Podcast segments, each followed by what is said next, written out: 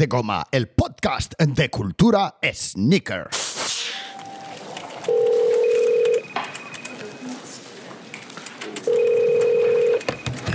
Proser, dígame. Ahora le paso, señor. Ahora le paso, señor Crayhill. David, te paso con el señor Frank Crayhill.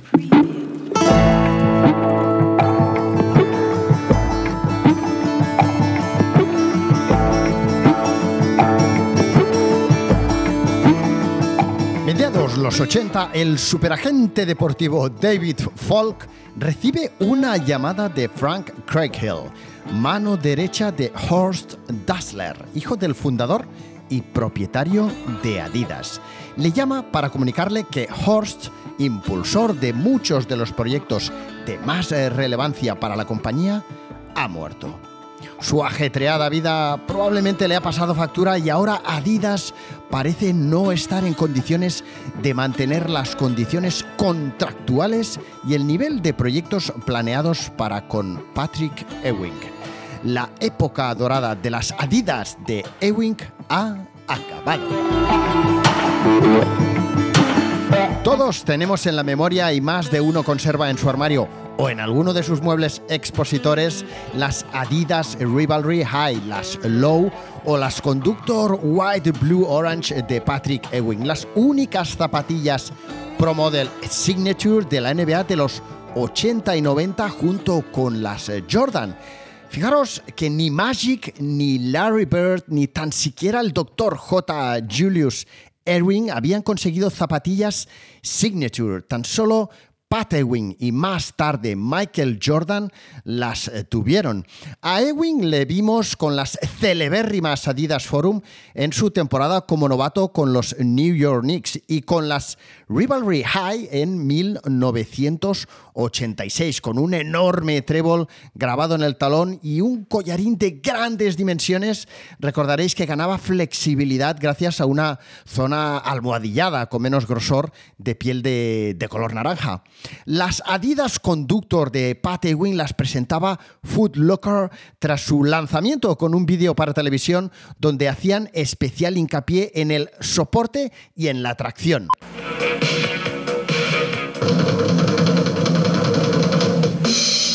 Week, what I'd look for is support and traction. In the Adidas Conductor, we get our support from the counter. It extends all the way around the shoe. La suela de las conductor da gustazo verlas, no me lo negarás. Ok. Creo que estarás de acuerdo conmigo, sobre todo si están nuevas. Unas suelas eh, con una zona reforzada en la parte central, con aquella famosa rejilla que sujetaba la EVA interiormente en la parte interna de la zapatilla, una rejilla inventada por Bill Dellinger, eh, inicialmente pensada para las zapatillas de running Adidas Boston, pero que luego fue utilizándose también para reforzar eh, las suelas de otros modelos de running y de otros modelos de otros deportes, tal y como os contaba en el episodio El Boom del Running 80s. ¡Ole tú! ¡Ole tú! Eran suelas que estaban desarrolladas con la mejor tecnología existente en aquel momento, con mayor tracción para la zona delantera, buen soporte para la trasera, distintos colores según las partes de la suela para darles mayor relevancia, más espectacularidad. Eran zapatillas, no cabe duda, eh, eh, grandes, voluminosas, eh, como Pat Ewing. Eran más pesadas de lo que lo son hoy en día las eh, zapatillas de básquet y menos amortiguadas, de eso no cabe duda. Pero era lo mejor de aquel momento y estaban a los pies de Ewing. Lucían espectaculares, teniendo en cuenta además que, que la combinación de colores deportiva era muy comercial, ¿no? Blanco, naranja, azul, en fin, eran colores portables, eran colores, podríamos decir, elegantes incluso. No, no, no es verdad, tío Phil. Eh, cierto es que la colección de zapatillas de Adidas Ewing no era muy amplia, no se lanzaban nuevos modelos. ¿Pero qué estás diciendo tú? nue- Nuevos modelos cada tres meses, eh, no se lanzaban nuevos colores, no había colaboraciones con artistas ni con tiendas, era otra época, como se suele decir, ¿no? Pero eran zapatillas bien hechas, con una zona que flexaba bien, eh, con suelas corpulentas que se mostraban mucho más técnicas que las de la competencia y las llevaba, insisto, uno de los cinco jugadores más importantes eh, de la NBA de aquel momento. Pero todo aquello había llegado a su fin. Eh, Adidas estaba en un proceso de transformación tras la muerte de Horst Dassler, el líder y alma de la marca, y David Falk, agente de Patrick, eh, Patrick Ewing, eh, tenía y buscó alternativas. Y no hay que olvidar que además David Falk fue el que inventó lo de las zapatillas Signature, el que le propuso a Adidas contratar en su día al tenista Stan Smith para hacer unas zapatillas, el que hizo que Jordan firmara con Nike y el que hizo que Patrick Ewing creara su propia marca de calzado deportivo. Pero, ¿cómo sucedió todo? ¡Vamos allá!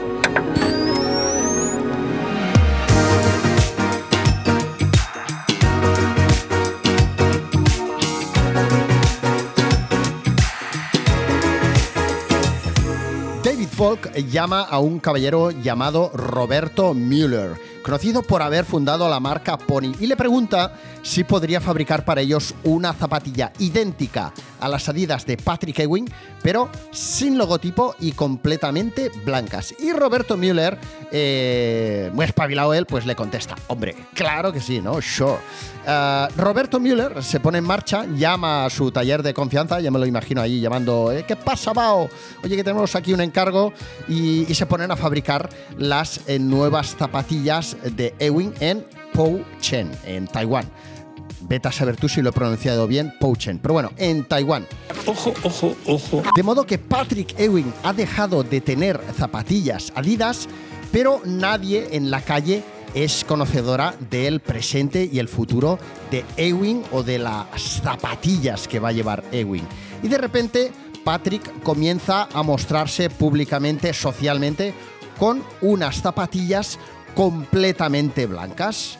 Y en torno a él, pues comienzan a surgir eh, rumores, comienza incluso a surgir una pequeña mística en torno a qué está sucediendo, ¿no? ¿Qué está llevando Patrick Ewing? ¿Qué zapatillas son? ¿De qué marca? ¿Qué modelo? Y todo esto eh, surge de nuevo eh, de manos de, de David Falk, que tuvo la idea de crear ese deseo, esa rumorología antes del lanzamiento de lo que sería la nueva marca de zapatillas Ewing, eh, pues creando interés, suscitando interés con la ayuda de algunos medios de comunicación, de prensa escritos y a través sobre todo del boca a boca. De modo que David Falk Ewing eh, y Müller eh, tienen ya en marcha este nuevo proyecto y habían acordado darse más o menos un año de tiempo para ponerlo todo en marcha, eh, prepararse y poner las zapatillas a la venta, hacer el lanzamiento, etc. Pero Müller, muy propio de él, el responsable, de hecho, de la marca, o sea, era el que se le, al que se le había contratado como responsable comercial y de producción de la marca, se emocionó tanto que al ver que había mucho interés por parte de los fans de, Ewing, de, los New York Knicks, etcétera, que había mucho interés por comprar esas nuevas zapatillas, pues él decidió ponerlas a la venta antes eh, de tiempo. Y en 1989 salían al mercado las Ewing Athletics, o salía al mercado Ewing Athletics, la primera marca de calzado deportivo de un jugador de baloncesto, el más venerado y querido de Nueva York, seguidor de la saga de pivots más importantes de la NBA tras Will Chamberlain, Bill Russell y Karim Abdul-Jabbar. Ahora, Patrick Ewing tenía marca de zapatillas propia y sus fans iban a volverse locos por conseguirlas.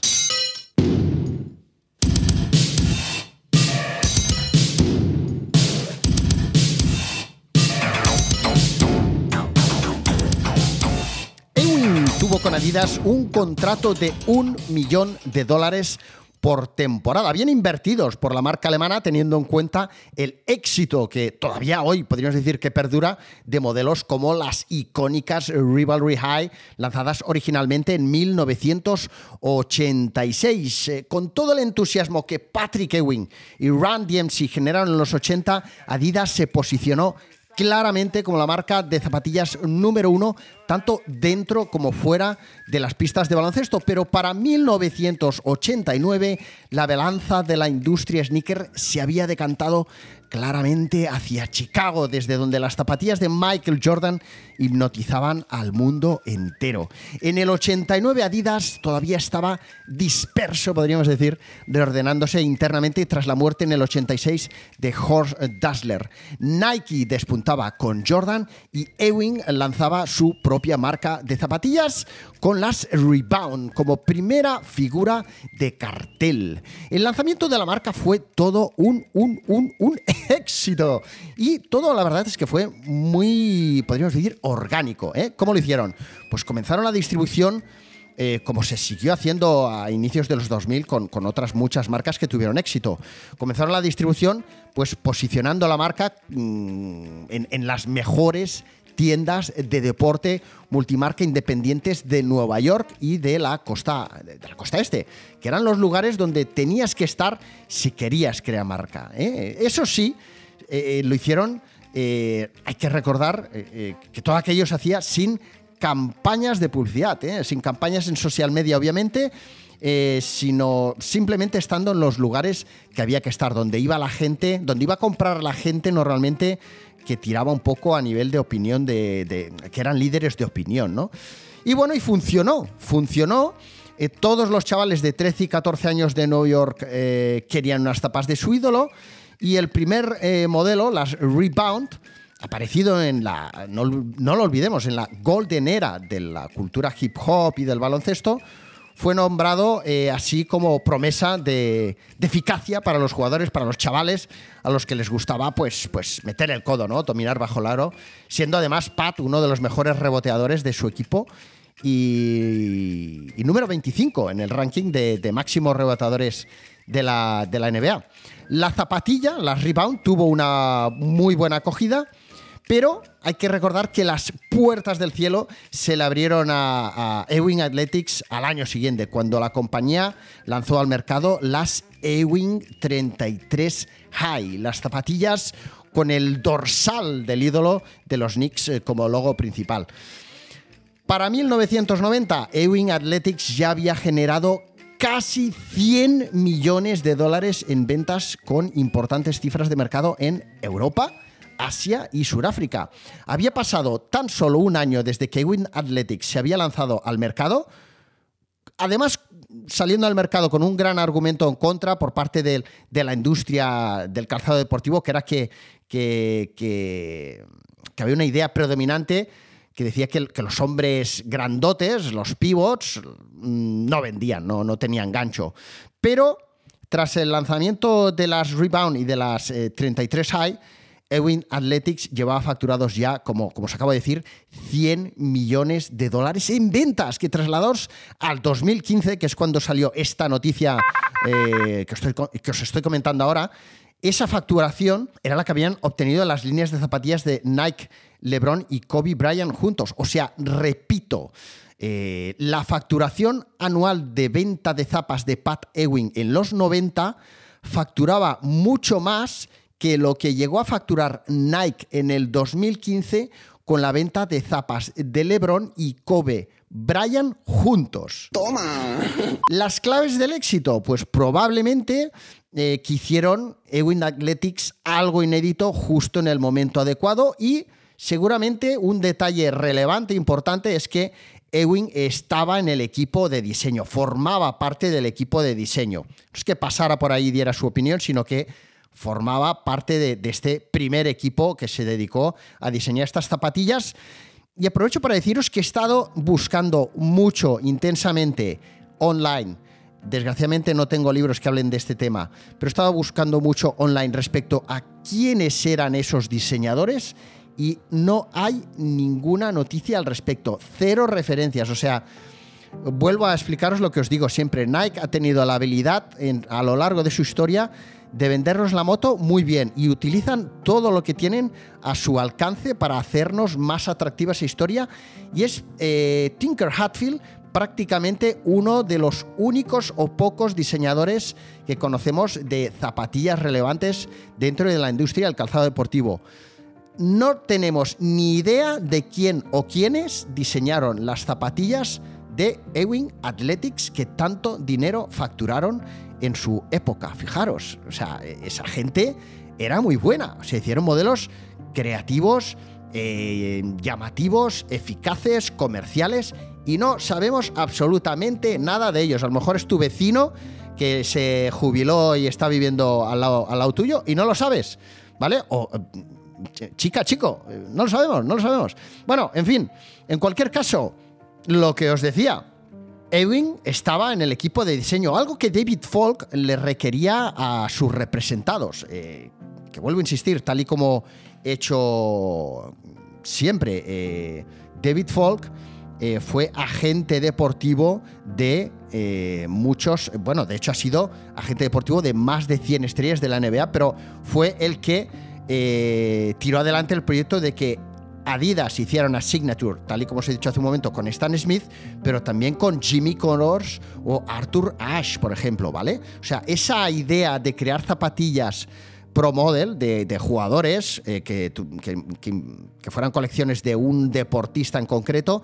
Esa idea viene de David Falk y viene del mundo del tenis, ¿vale? O sea, las primeras zapatillas pro model fueron del mundo del tenis, Stan Smith, Jimmy Connors, Arthur Ashe, y a partir de ahí es cuando David Falk, como ve que aquello ha sido una buena idea eh, y se puede llegar a trasladar a otros deportes, convence, no sin mucho esfuerzo, a las marcas de que también puede haber iconos deportivos que tengan sus propias eh, líneas de calzado y textil y accesorios que no sean tenistas, porque por aquella época se consideraba que solo los tenías, los, perdón, los tenistas tenían el suficiente glamour y tirón e imagen y tal como para poder hacer algo así, ¿no? Con ellos, eh, que hacer eso con un futbolista o con un jugador de baloncesto no, no, no era posible porque no era, eran deportes como más, más de batalla, por decirlo de alguna manera. ¿no? Bueno, pues todo eso surgió de la mente de este extraordinario agente deportivo y experto en marketing, David Falk. De modo que esta idea lo que hacía era proponerle al deportista formar parte de ese equipo de diseño para asegurarse, una, de que, los, de las zapatillas que se iban a crear eh, para él y cumplirían con sus expectativas, y también para asegurarse de que eh, ese deportista se sentiría mucho más a gusto con esas zapatillas, con ese producto, de modo que también transmitiría mucho más y mejor su pasión por esa marca que llevaba, eh, en este caso, sobre todo en los pies, nuestro amigo Patrick Ewing.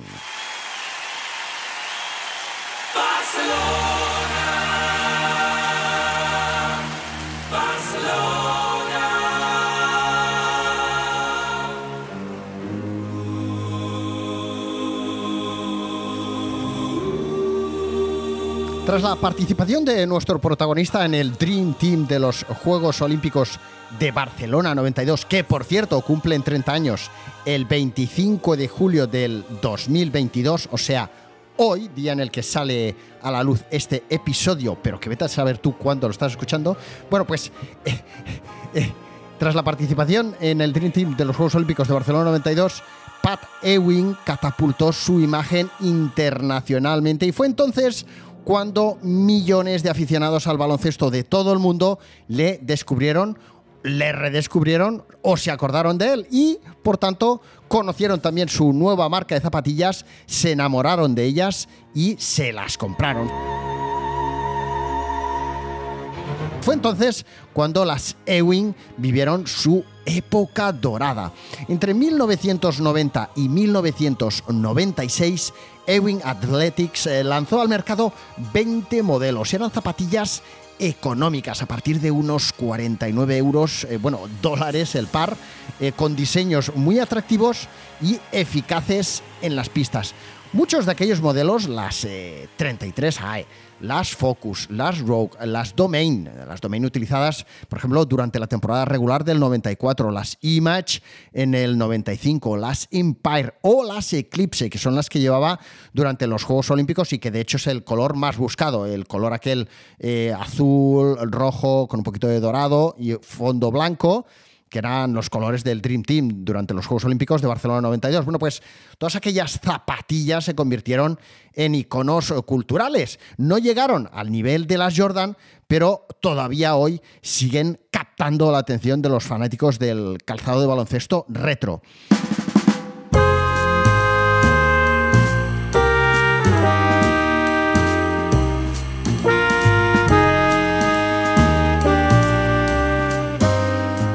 Con 100 millones de dólares facturados el primer año, la marca fundada en 1988 por, tal y como os decía antes, el ejecutivo de calzado deportivo Roberto Müller, insisto, fundador también de la marca Pony, tuvieron muy claro que se podía crecer más y ampliaron los objetivos de facturación, ampliando, por tanto, también eh, consecuentemente su, su nicho de negocio.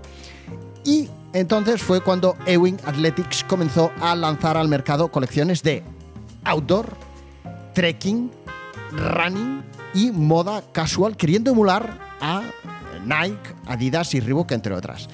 Tal vez recordaréis, por ejemplo, aquellas cazadoras de piel Ewing eh, brutales que, junto con otras prendas de moda casual y las zapatillas deportivas comenzaron a aparecer en vídeos musicales y en actuaciones de artistas como eh, Tupac, eh, sí, Gangstar, Chris Cross, en fin, eh, etcétera, eh, e incluso en películas como Mike Cousin, eh, mi primo Vinny, protagonizada por, por, Joe Pesci, que hacía como un papel así como de, matón, de, de, gángster, ¿no? Y aparecía en varias escenas, no con un modelo de Ewing, sino con, con varios, no sé si eran dos o tres modelos. Un momento sale con unas blancas, luego sale con unas negras. Quiero que me devuelvas mi dinero. ¿Qué vas a hacer? ¿Retorcerme un brazo? ¿Sabes? Creo que tienes una imagen equivocada de mí. Y lo menos que puedo hacer es explicarte exactamente cómo funcionó. Por ejemplo, mañana me levantaré pronto y me daré un paseíto hasta tu banco. Luego entraré a verte y... La verdad es que en aquel momento la marca Ewing Athletics estaba on fire, ¿eh? incluso estaba mm, patrocinando equipos de, básquet en Europa, en fin, estaban a tope, ¿eh? tenían, lo dicho, calzado deportivo de básquet, running, training, training, outdoor y colección de moda casual para mujer, hombre y niños.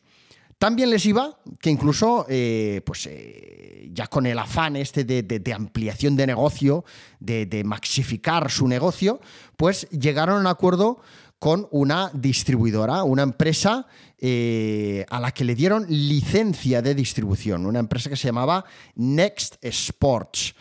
Eh, dándoles la licencia, les otorgaban, por tanto, la potestad de crear también colores, sobre todo más que modelos, que se ajustaran a las necesidades del mercado que abarcaban. Y ese, lamentablemente, fue el principio del fin. El castillo de naipes comenzó a temblar.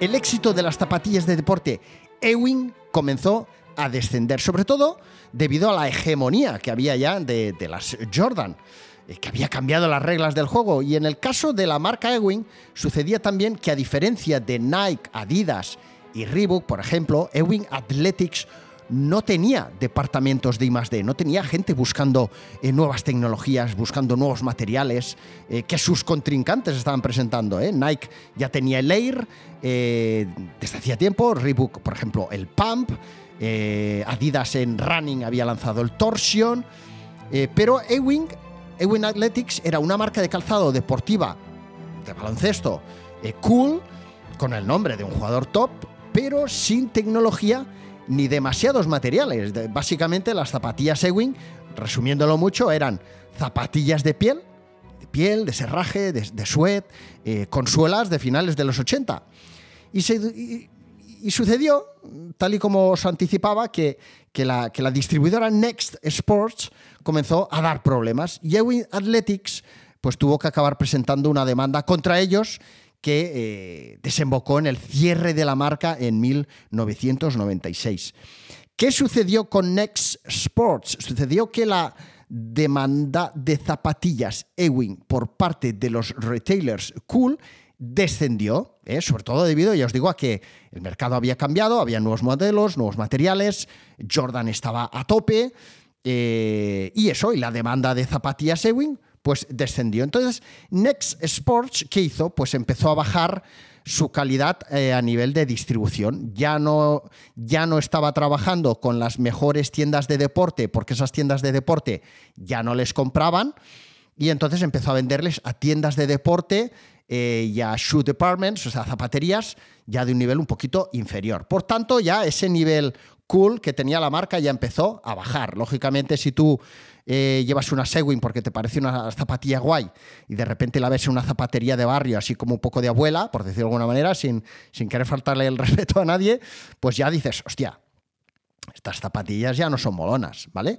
Bueno, pues estaban en ese punto en ese punto eh, y seguían sin vender demasiado. Entonces, ¿qué hicieron? Pues empezar a venderle a grandes almacenes y a tiendas de deporte aún más cutres. Entonces, empezó a bajar todavía más la demanda de zapatillas Ewing y los stocks de las anteriores colecciones se iban acumulando en los almacenes. Por tanto, ¿qué hizo Next Sports? Pues como la demanda de producto seguía bajando, empezaron a venderles stocks a mercadillos y a tiendas de ventas eh, de, stocks, ¿vale? O sea, ¿qué pasó? Pues que en pocos meses la imagen de la marca Ewing Athletics eh, iba a decir ahora una grosería, eh, digamos que la marca cayó en picado.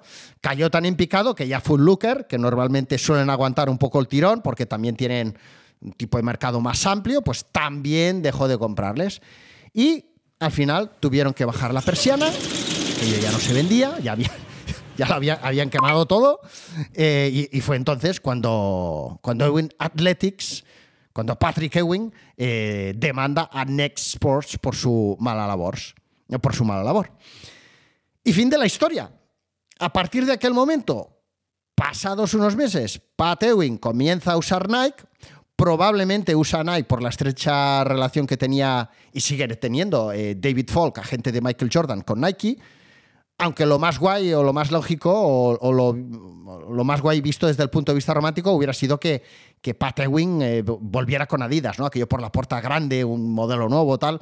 Aunque quiero entender también que Adidas, pensándolo bien, seguramente se cabreó bastante cuando Pat Ewing les dejó plantados, cuando vio que, que aquello iba a ser un poco un poco, un poco como con, el equipo del Fútbol Club Barcelona estos últimos tiempos, ¿no? De rebájate el sueldo y quédate a jugar, pero el equipo es un churro patatero. no, pues bueno, eh, se fue, se fue, se creó su propia marca, por lo tanto quiero entender también que Adidas se mosqueara en aquel momento, ¿no? Pero bueno, en cualquier caso, Patewin se va con Nike de la mano de, de David Falk y cuenta David Falk en una conocida entrevista que hizo para la ESPN que cuando llegaron a Nike, no sé si os lo diré exacto tal cual, pero, pero bueno, llegaron a Nike y digamos que les recibe, como no, el jefe de marketing de, Nike, ¿no? De Sports Marketing o de lo que fuera. Y, le dice a David, eh, a David, este responsable de marketing, le dice, David, no me lo digas, ya lo sé. Las zapatillas de Pat Ewing las llamaremos Air Ewing.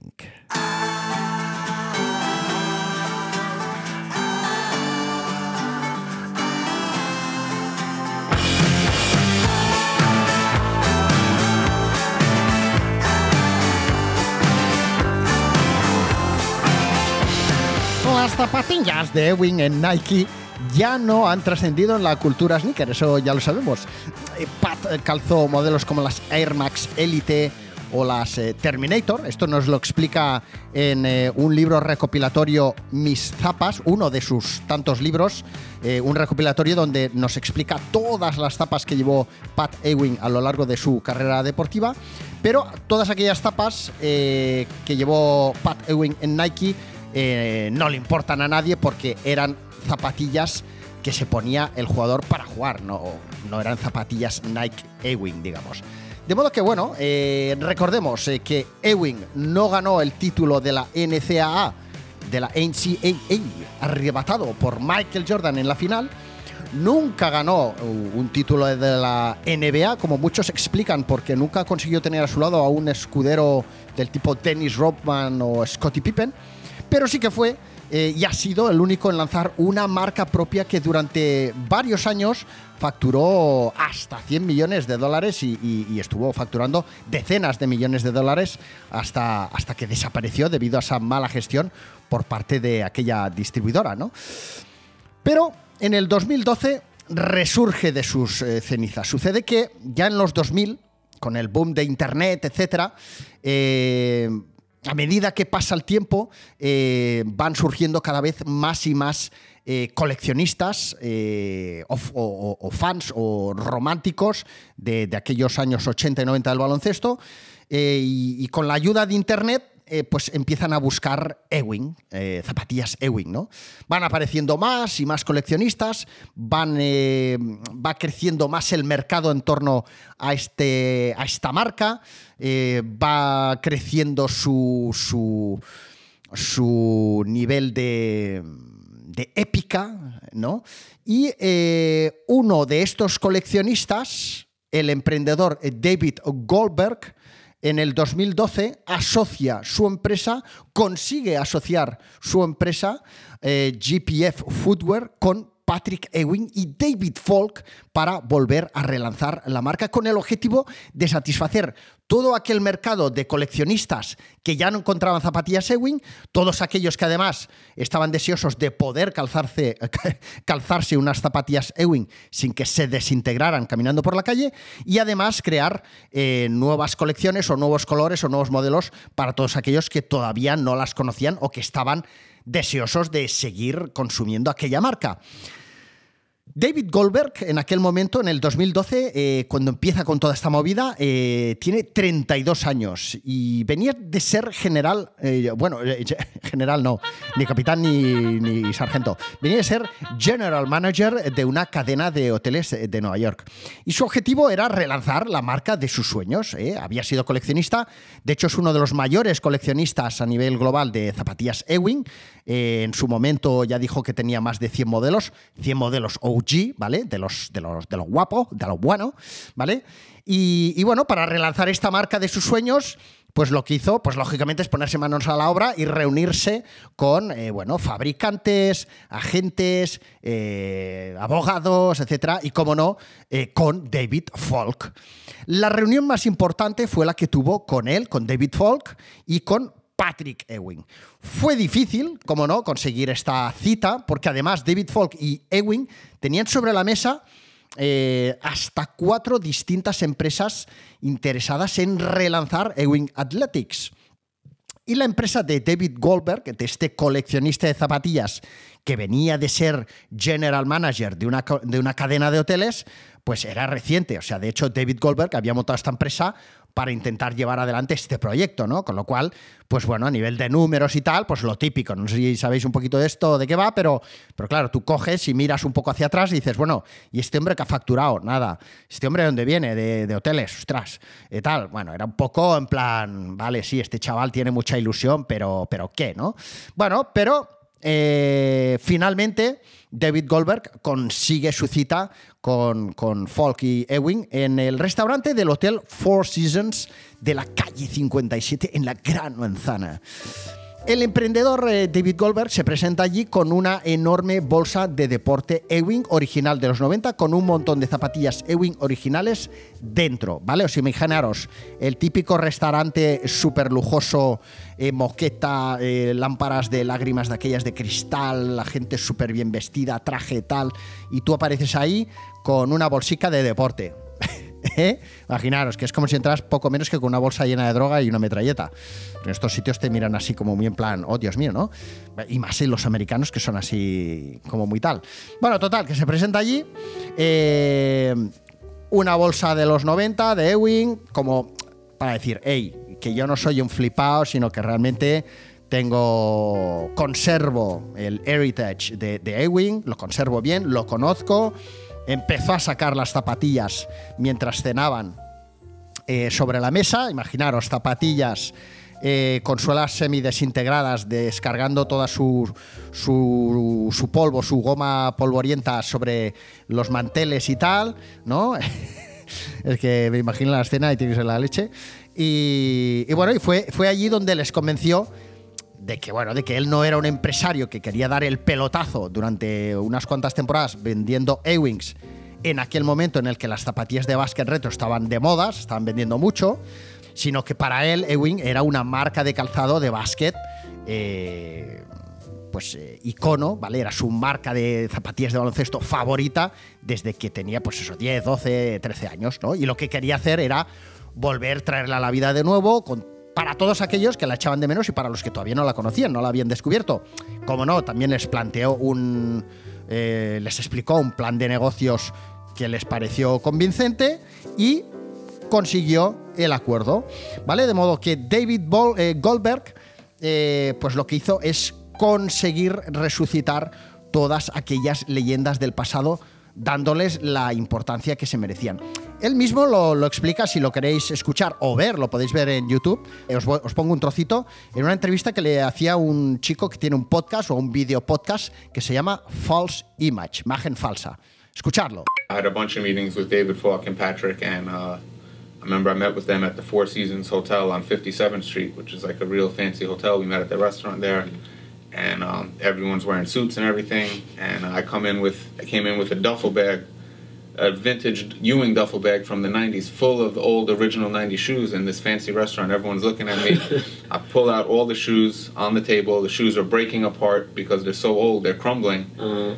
And uh, you know, I just wanted to show them that I'm not some guy just saying, "Hey, we can make a quick buck off this," and uh, Pero ¿por qué uh, actualmente no se ve la marca Ewing por las calles ni en las tiendas? Pues vamos a ver, el relanzamiento de Ewing Athletics tuvo bastante éxito, ¿vale? De hecho, fue la típica, fue el típico lanzamiento en el que se formaron colas en las tiendas más guays, eh, se agotaron las zapatillas en, poco tiempo, eh, claro, eran modelos eh, icono, en colores originales. Cierto es que, no son completamente idénticas a como eran en su origen, eh, pero quiero pensar que tiene mucha dificultad conseguirlo, ¿no? Debido a que, pues bueno, al final las fábricas han cambiado, a lo mejor moldes que habían ya no están, en fin, vete a saber, las mil y una, ¿no? Pero cierto es que te miras el, color y el modelo original y te miras la reedición actual y no son completamente idénticas, pero bueno, son muy, muy, muy, muy similares, ¿no? Pero bueno, en cualquier caso, pues bueno, tuvieron éxito, no tanto éxito como fue el lanzamiento original de la marca en los 80, pero resulta que actualmente apenas vemos zapatillas Ewing por la calle. Eh, ¿Por qué? Porque las grandes marcas han llevado al mercado, al consumidor, hacia un tipo de producto eh, futurístico. ¿Y por qué han hecho eso? ¿Vale? Futurístico me refiero como de diseño de vanguardia, ¿no? Como moderno, tal, futurístico, vamos. ¿Por qué han hecho eso? Porque el consumidor atraído por las reediciones retro, aunque relativamente voluminoso, ¿eh? me estoy refiriendo a un tipo de consumidor como yo o como tú probablemente, no es masivo. Y las marcas quieren conseguir crear deseo por producto de consumo masivo. Y para hacerlo se han basado en sus siluetas retro, pero las siluetas retro no tienen tirón. Son muy antiguas y a las nuevas generaciones, al, chavalerío o a la chavalería, no les atraen las historias de abuelo de sí, estas zapatillas las llevó un tenista que ahora es, mm, bueno, que es muy viejo, pero que ganó el Wimbledon en el 72 y tal. Y eso no vende. De hecho, a ver, ya, ya han vendido esta moto las marcas años atrás, pero esto actualmente ya no vende porque ahora en el punto en el que estamos ya no podían seguir estirando ese chicle, ¿vale? De modo que, ¿qué había que hacer? Había que coger esas siluetas viejunas y darles una nueva vida modernizándolas de la mano de iconos culturales de influencia global que las empujara hacia el futuro. Eso es lo que hicieron y aquí es donde estamos. Estamos en ese momento de la historia en el que los consumidores ven una zapatilla de running o de básquet futurística.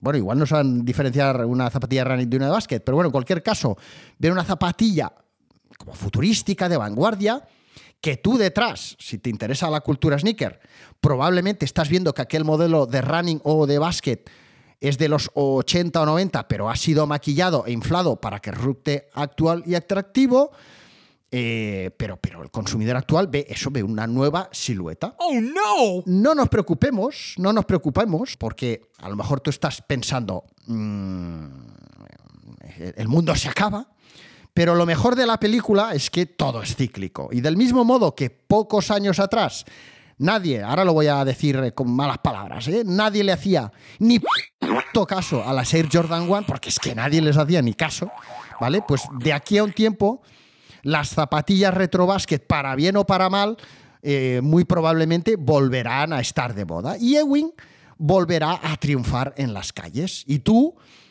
podrás comprarte un nuevo modelo de Ewing porque todavía serás más mayor y todavía las echarás más de menos, porque el pasado, como se suele decir, siempre es mejor, ¿no? Siempre y cuanto más tiempo pasa, mejor parece que fue que el pasado. Hasta que llegue ese momento, tú disfruta de lo que te gusta, ponte lo que te dé la gana, disfrútalo, hazte eh, mecenas de suelas de goma a través de la página web de suelasdegoma.fm si me quieres apoyar eh, y si no, pues eh, háblale del podcast a tus amigos, a tus vecinos, a tu jefe, a los gatos o al perro.